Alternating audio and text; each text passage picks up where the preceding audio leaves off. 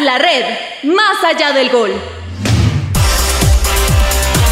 Una visión ágil, dinámica y diferente de ver y escuchar el fútbol.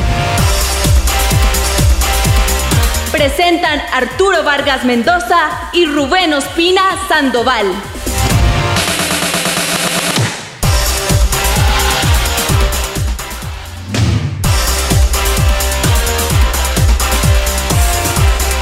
Hola, hola, hola, hola, hola, hola. ¿Qué tal? ¿Qué tal? ¿Qué tal? ¿Cómo les va, señoras y señores?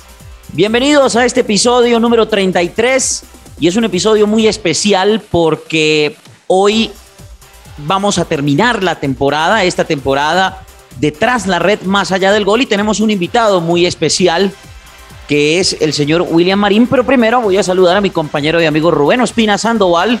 Rubencho, bienvenido y bueno, hoy vamos a tener a William Marín, un grandísimo invitado, gran amigo y por supuesto yo diría que el creador pionero de todo este aparataje de TLR o tras la red más allá del gol. Rubencho, bienvenido. Señor Arturo Vargas Mendoza, ¿cómo está? Con muy buenos días, buenas tardes, buenas noches para usted, para William Jesús, obviamente, un grato placer que nos pueda acompañar y la gentil audiencia de nuestro espacio. Bueno, ya con un campeón como fue el Deportivo Cali. Y bueno, cerrando la temporada, señor, ¿cómo le va? Sí, señor. Pues vamos a saludar inmediatamente a nuestro invitado, William Marín. Bienvenido, William. ¿Y cómo se siente de volver a su casa tras la red? Hola Arturo, hola Rubén, un placer enorme compartir de nuevo con ustedes este maravilloso espacio. Gracias por invitarme. Qué bueno que sean un programa especial, el último del año, cerrando un 2021 eh, muy bueno a nivel futbolístico, con muchos récords a nivel mundial y con una final que nos deja muchas cosas para picar aquí en el programa, ¿no? Sí. señor. Y nos vamos rápidamente porque como lo que no tenemos es tiempo. Entonces, mm. William, ¿cómo le pareció el partido de vuelta o la final, pues, en su conjunto? Porque pues usted no estuvo en el análisis del partido de ida. ¿Cómo le pareció el, el análisis o cuál es el análisis que usted saca y las conclusiones que usted saca de estos dos partidos de la gran final del fútbol profesional colombiano? Bueno, Arturo, para mí al final de cuentas se termina imponiendo el equipo que tenía más generación de fútbol, más generación de juego, que tenía un estilo que le daba más variantes a su manera de jugar, ¿sí? Porque el Cali se vio, yo creo que arrinconado en buena parte de la final, hablándolo a término de, los, de todos los dos partidos, como que sentía más la obligación y cuando estaba contra la pared de cierta forma pues tenía el recurso para cambiarle la cara a la final. Y lo hizo. Eh, al final se termina imponiendo porque tenía en, obviamente en Teo su jugador este, primordial que le daba el estilo al equipo. Y quiero destacar particularmente también el buen trabajo de Ángelo Rodríguez, ese tipo de delanteros que les gusta tener el contacto con el defensor, que el defensor le lo sienta en la espalda para aguantar el balón, para cederle a sus compañeros. La verdad es que es un beneficio muy grande tener ese tipo de atacantes porque le abre espacio a los otros compañeros para que definan, como lo vimos en el primer gol. Y también pienso Arturo y Rubén que terminó pesando mucho en el Tolima eh, las ausencias y el hecho que estas ausencias ya regresaran en, no en su mejor forma física. Caso de Anderson Plata, ¿no? que fue muy evidente. Y ni qué hablarlo del zaguero central Sergio Mosquera. Eh, ya Juan Fernando Caicedo sabíamos que pues no estaba bien. Eh, creo que el paraguayo Ramírez lo reemplazó de, de buena manera. Y bueno, pienso al final de cuentas en mi conclusión, Arturo, que el campeón fue justo, fue digno. El Tolima fue un gran rival que también apostó a su envergadura física, pero que al final, bueno, eh, la estrella queda en, en, el equipo de Dudamel. Bueno, yo estoy de acuerdo con William en el sentido de que pues Ángelo Rodríguez termina siendo una de las grandes figuras de este partido de vuelta, Rubencho. No sé si a usted le parecía, nosotros lo vimos en la transmisión de De Facto Gol de Café Deportivo Colombia, que, que pues estaba haciendo como lo mismo y ya le estaban teniendo la medida, pero de un momento a otro sacó un as bajo la manga y, e hizo algo diferente de aguantar el balón, de pivotear y, y, básicamente, pues ese balón que saca a un lado para la primera anotación o la anotación del empate de Johan eh, Vázquez, pues fue, eh, eh, yo creo que fundamental y era lo que necesitaba el Cali para poder remontar el marcador. Sí, mire, el tema de, de Angelo Rodríguez, un ex Tolima, ¿no? Precisamente la famosa ley del ex, eh, termina siendo un jugador de sacrificio, un jugador que entra en el circuito de no solamente ser el punta definido en el, en el Cali, obviamente, sino de buscar asociación.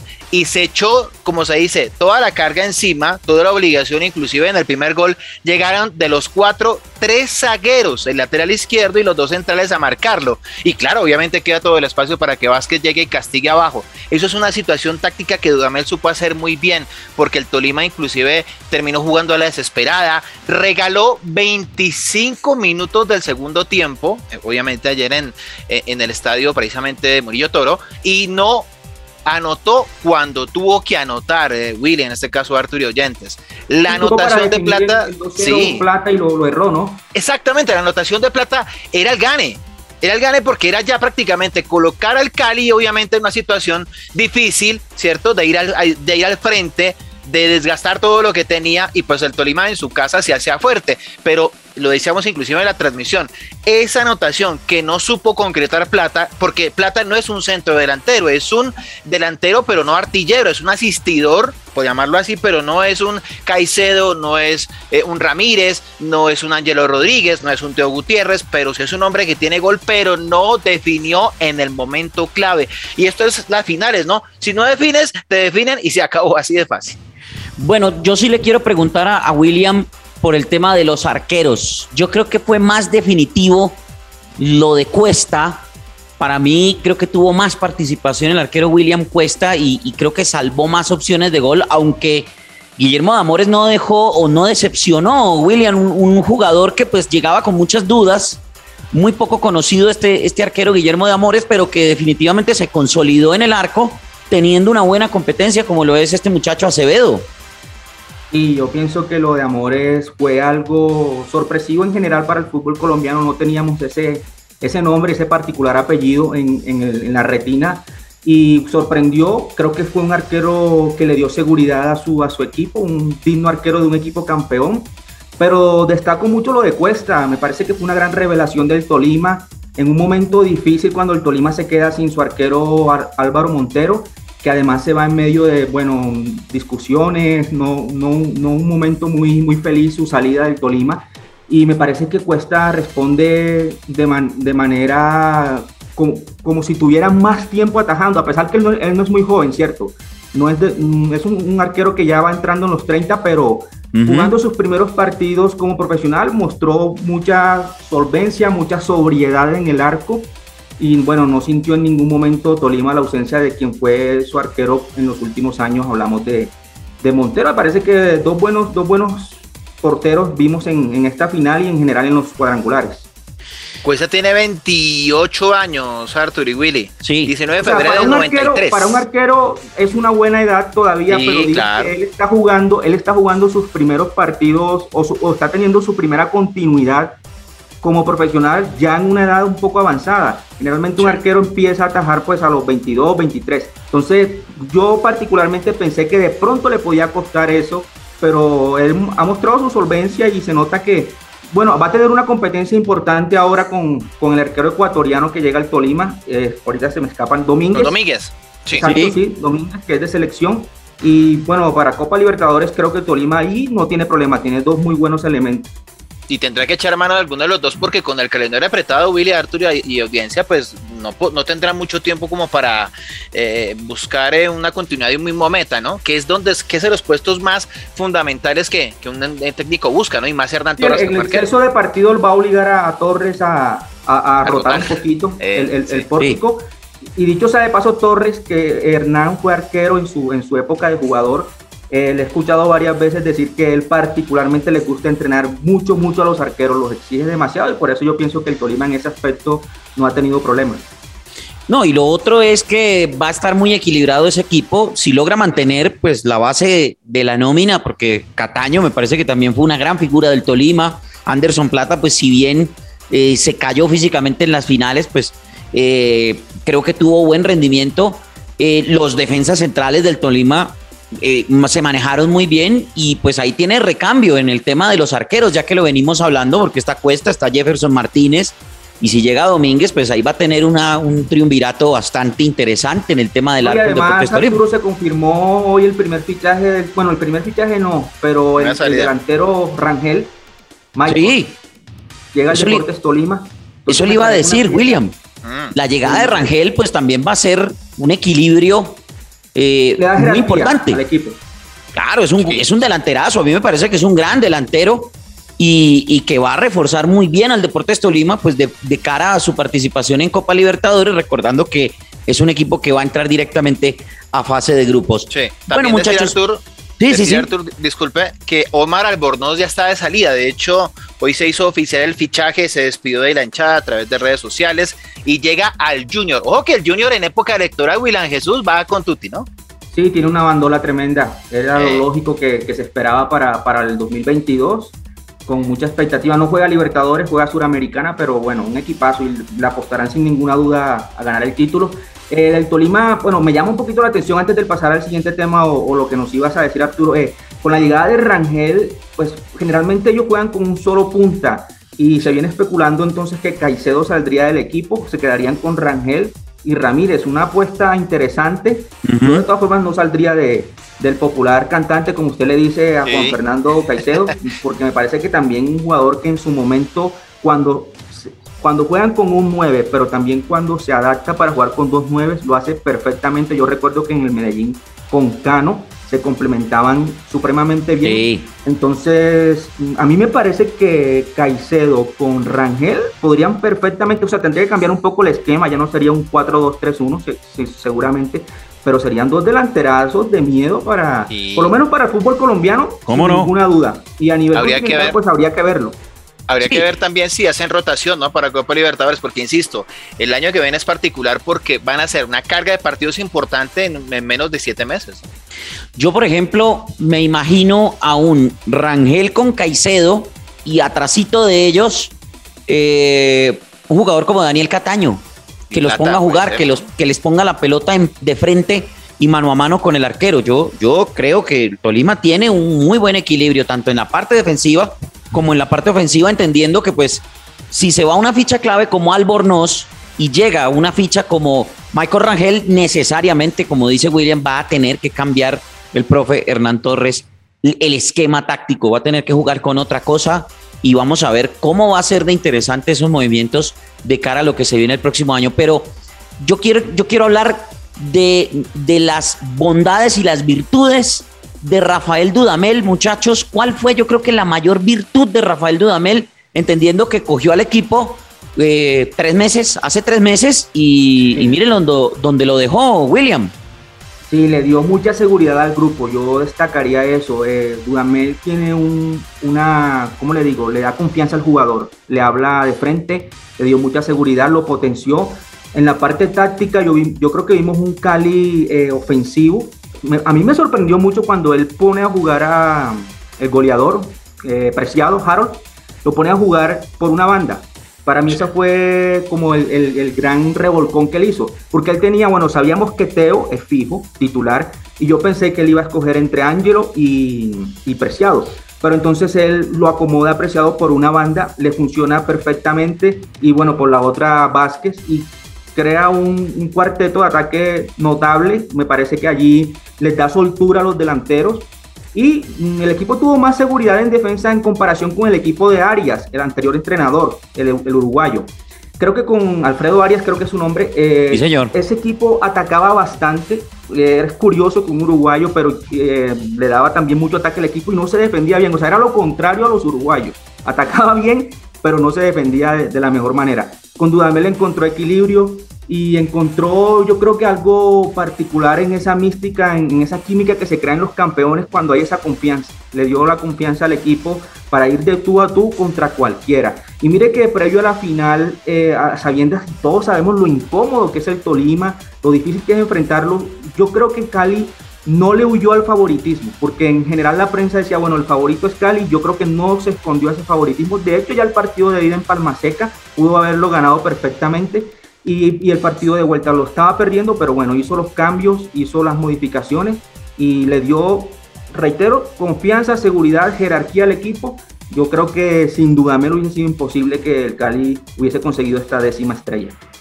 Así es, yo creo que es un técnico que, que potenció lo que había Rubencho y que sobre todo puso a jugar a hombres que probablemente pudieron haber sido considerados en algún momento como, como eh, elementos negativos dentro del grupo.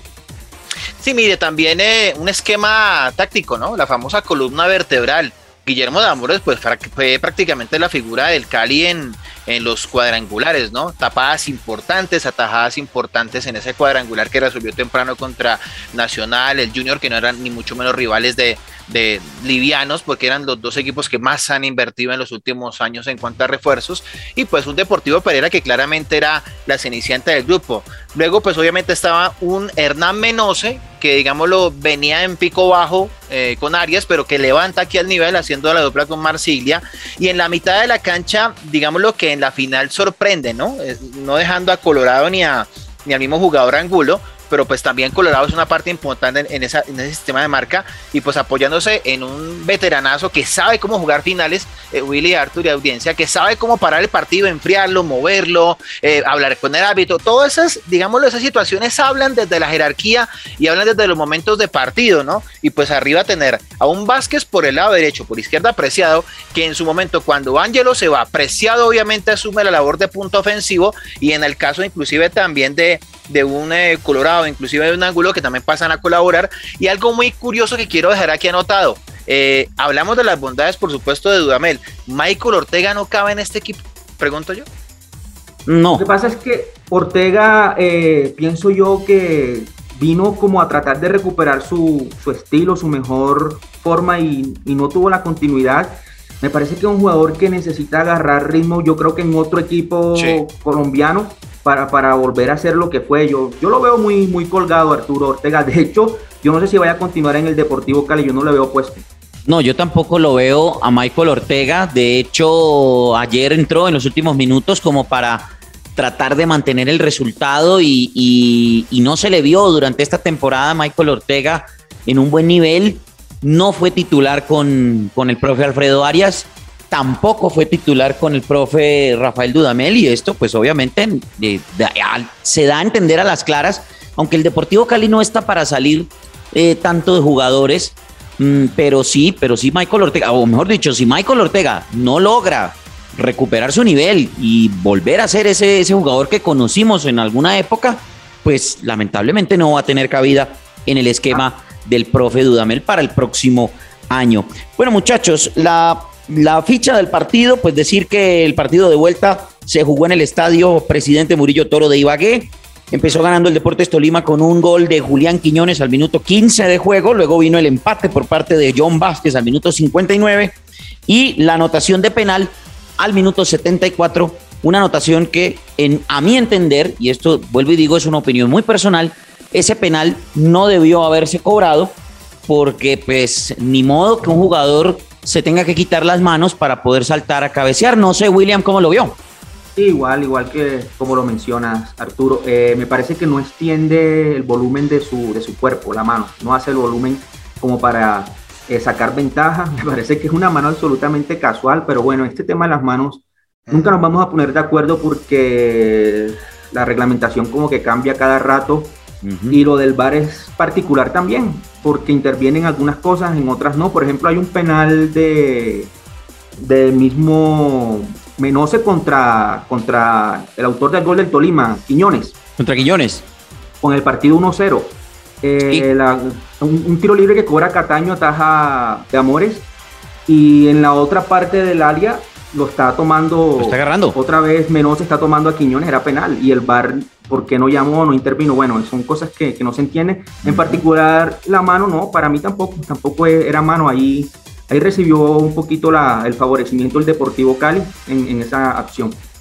Y tanto por el que tema de... de... de, Inestrosa, ¿no? De Johnny Inestrosa, que en su momento hizo muy buena actuación, pero el tema de la, de amarilla del partido de América Pereira, el famoso postergado, lo, dejó por fuera. Pero yo creo que aquí los árbitros han cometido cosas más graves para, para que hubieran vetado o mejor dicho, lo sancionaron por mucho menos que lo que hubieran podido sancionar a otros árbitros en el país. El caso, muchachos, es que el Deportivo Cali terminó siendo el campeón y va como Colombia 2 a la eh, Copa Libertadores. Colombia 3 es el equipo de eh, Millonarios, ¿cierto? Sí. Por la regla. Sí, sí, Y- sí. Y Colombia 4 Nacional. Y Colombia 4 es Atlético Nacional. Millonarios tendrá que jugar el partido de la fase previa de la Copa Libertadores frente al Fluminense, mientras que Deportes Tolima y Deportivo Cali se van a ubicar en la fase de grupos que se sorteará justo después de que se cumpla con esa fase en la Copa ¿Sabe? Libertadores. Arturo, hay que acotar que eh, el duelo millonario fluminense, el ganador de ese duelo, enfrentaría a quien gane entre Atlético Nacional y muy seguramente Olimpia de Paraguay. Así es. Podríamos tener previo a la fase de grupos un, un Nacional Millonario. Eh, no es fácil el partido para Millonarios de su repechaje, pero en lo personal tampoco lo doy como tan perdido. O sea, pienso que los comentarios como de un 80-20 a favor de Fluminense, yo no creo porque generalmente los equipos brasileños en la altura sufren. Millonarios está jugando bien, eh, tiene un, un sistema con Gamero bien hecho, se fue su goleador. Si se refuerza bien en la zona de ataque, pienso que podría, podría competirle esa final, a, esa, ese, perdón, ese repechaje a, a Fluminense. Sí. Mm, Por, lo menos sí, unos tres refuerzos más, ¿no? Porque mire, No, pero, pero yo, yo pienso, yo pienso que haciendo pesar la localía, pienso que haciendo pesar la localía por el tema de la altura. Fluminense tampoco es Flamengo. Eso sí, si tú me dices que es contra Flamengo, yo te doy ya por liquidado. o, con- o- o Eh, contra claro. Atlético Mineiro. Trajo pero- a Felipe Melo. ¿no? A Flamengo. Yo digo, personalmente- Fluminense trajo a Felipe Melo.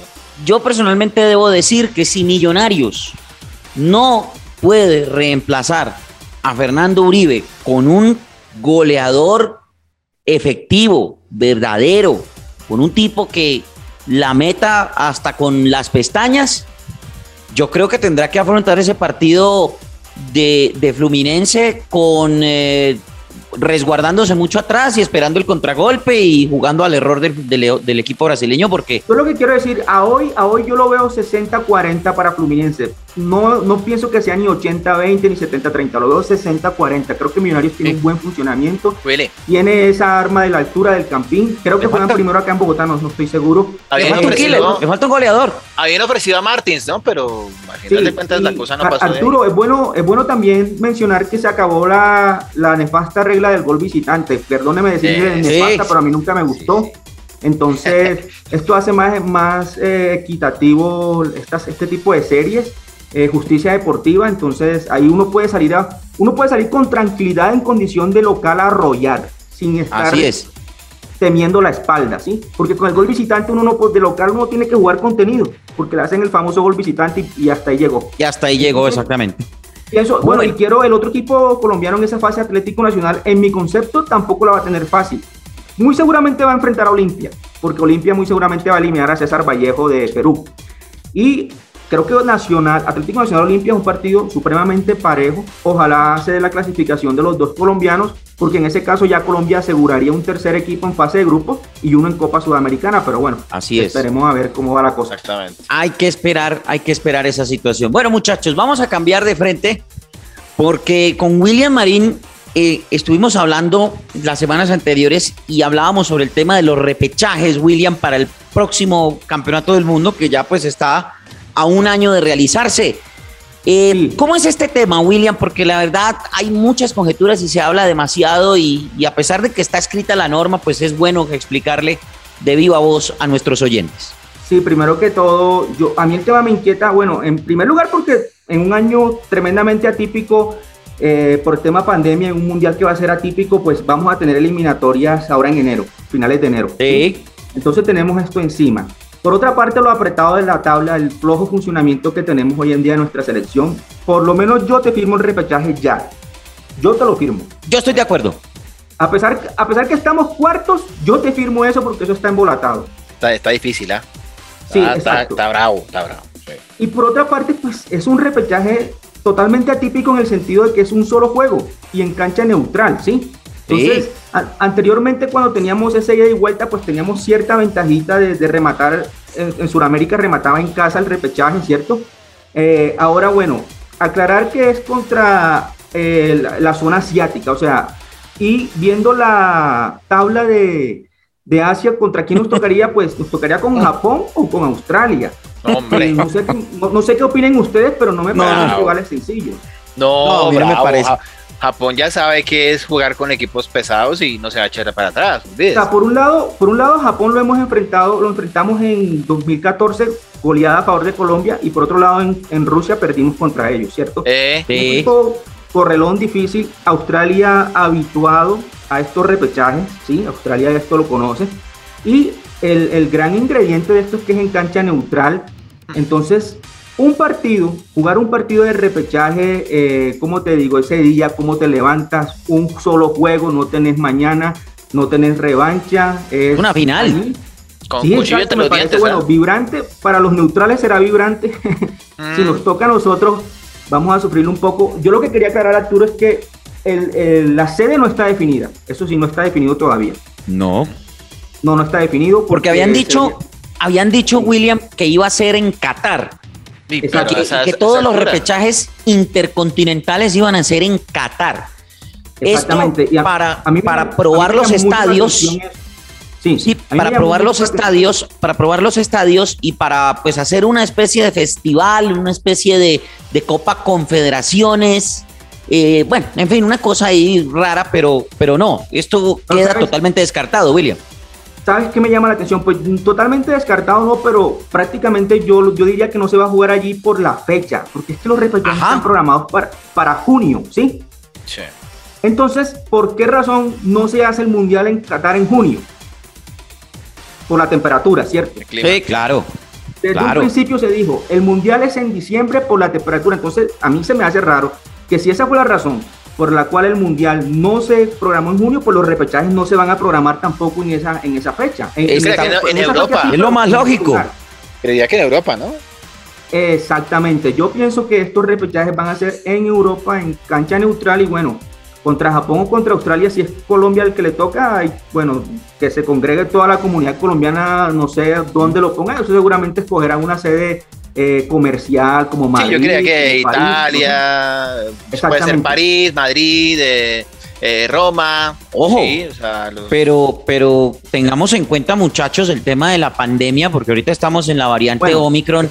no vaya y sea que para esas fechas te estemos en. yo estoy hablando todo, yo estoy hablando todo como si fuera condición normal. No sabemos qué pueda pasar de aquí a dos semanas incluso. ¿sí? La Premier dijo que jugaban normal, ¿no? La Premier ya dijo que iban a seguir hasta, hasta donde se Entonces hay que esperar esa, esa variante, justamente hablando de variantes, hay que esperar eso. y, y, otra cuestión, Arturo, con, con respecto al, tema del repechaje es que tenemos una tremenda particularidad. El sorteo es en marzo, el de la Copa del Mundo. Así es. Y el repechaje es en junio. Entonces, vamos a, tener sin definir eh, Alemania, Grecia versus eh, Argentina eh, y, no sé, un africano gana, perdón, versus un, un repechaje uno. O sea, no, por Dios, atípico, atípico. Al momento del sorteo van a faltar dos equipos. En el momento del sorteo se va a hacer con 30 equipos. Y van a faltar dos repechajes en ese momento únicamente. El de Centroamérica con Oceanía y el de Conmebol con Asia. ¿sí? No, Willy, hay que llegar con la banderita puesta ya. Entonces, o sea, es, una locura este mundial en todo sentido porque se hace en marzo el sorteo y los repechajes se jugarán en junio, muy seguramente en Europa. Entonces hay que esperar esa, esa es la particularidad que vamos a tener. Y, para rematar el tema, Arturo, en los repechajes europeos, porque también es de cierta eh, atención tenerlo en cuenta, porque sabemos que entre Italia y, y Portugal, uno de los dos muy seguramente se va a quedar afuera, pues incluso pudieran ser los dos, pero pues yo no creo Pienso que Italia va a avanzar sobre Macedonia y Portugal va a enfrentar a Turquía. Entonces, lo que hay que aclarar es que también eso también es a un solo partido. El, el primer partido oficia de local el equipo por mejor coeficiente UEFA. En el caso Italia, Macedonia, Italia es local. En el caso Portugal, Turquía, Portugal es local. Pero si avanzan los dos, ya se sorteó eh, que la localidad es para el que gane entre Portugal y Turquía. Es decir, Italia, que va seguramente a avanzar sobre Macedonia, va a definir su clasificación de visitante en Lisboa o en Estambul. Y pienso que es una cuestión complicada para el actual campeón de, de la Euro, ¿no? Porque está seriamente peligrando por segundo mundial consecutivo quedarse por fuera, ¿no? Y Willy, después de lo que vimos en el, en el último partido de la fase de grupos de la eliminatoria europea entre Italia e Irlanda, uy, uh. lo de Italia deja muchas dudas. Esa caída estrepitosa, ¿no? En el, en el rendimiento del, equipo precisamente de Mancini, ¿no? Que llegaba con la chapa de campeón de, Euro y demás. Yo lo veo bastante embolatado a esta altura para Italia. Yo pienso que si se da esa finalísima entre Portugal y, e Italia en Estambul, le veo más, eh, perdón, en Lisboa, le veo más chances a, a, Portugal. a este Portugal. Además que Cristiano es un hombre que se echa el equipo al hombro. Pues muchachos, vamos cerrando nuestra información. William, muchísimas gracias por acompañarnos, por estar con nosotros, digamos que por volver a recordar y pues lo esperamos aquí el próximo año, como siempre, para que esté con nosotros y comparta nuestro programa, que también es suyo, por supuesto. Bueno, muchachos, muchas gracias por, por la invitación. Eh, ha sido un placer para mí compartir este espacio y bueno, vamos a ver próximo año 2022. Por acá, como decía un viejo maestro de fútbol, toco y me voy, toco y me voy, entro y salgo, entro y salgo. Entonces, yo juego así, más o menos el estilo de Teo. Así es. muy bien. Así es, William. Rubencho, muchísimas gracias. ¿Dónde, nos ¿Dónde los encontramos, señores, en las redes sociales? William, ¿dónde lo encontramos? Mm. Eh, a mí me encuentran en, Twitter como William Jesús 77 y en Instagram también. Rubencho. A, mí me ubican en Twitter como arroba Rubenospina 7 y en Instagram como arroba Rubenospina 07. A mí me encuentran en Twitter como arroba Arturo Vargas M y en Instagram como arroba Arturo Vargas M82. Muchísimas gracias a todos ustedes, queridos oyentes, queridos seguidores, de parte de Rubén Ospina, de William Jesús Marín, que ha sido nuestro invitado en este programa de final de temporada. Muchísimas gracias por estar con nosotros, por escucharnos, por seguirnos en nuestra cuenta de Twitter, arroba tras la red gol. Sí, eh, muchísimas gracias por seguir nuestras transmisiones de De facto Gol a través de las cuentas de Café Deportivo Colombia en eh, todas las redes sociales. Y nos vamos a encontrar el próximo año seguramente para empezar a hablar de lo que será el inicio de la Liga Betplay de Mayor del 2022.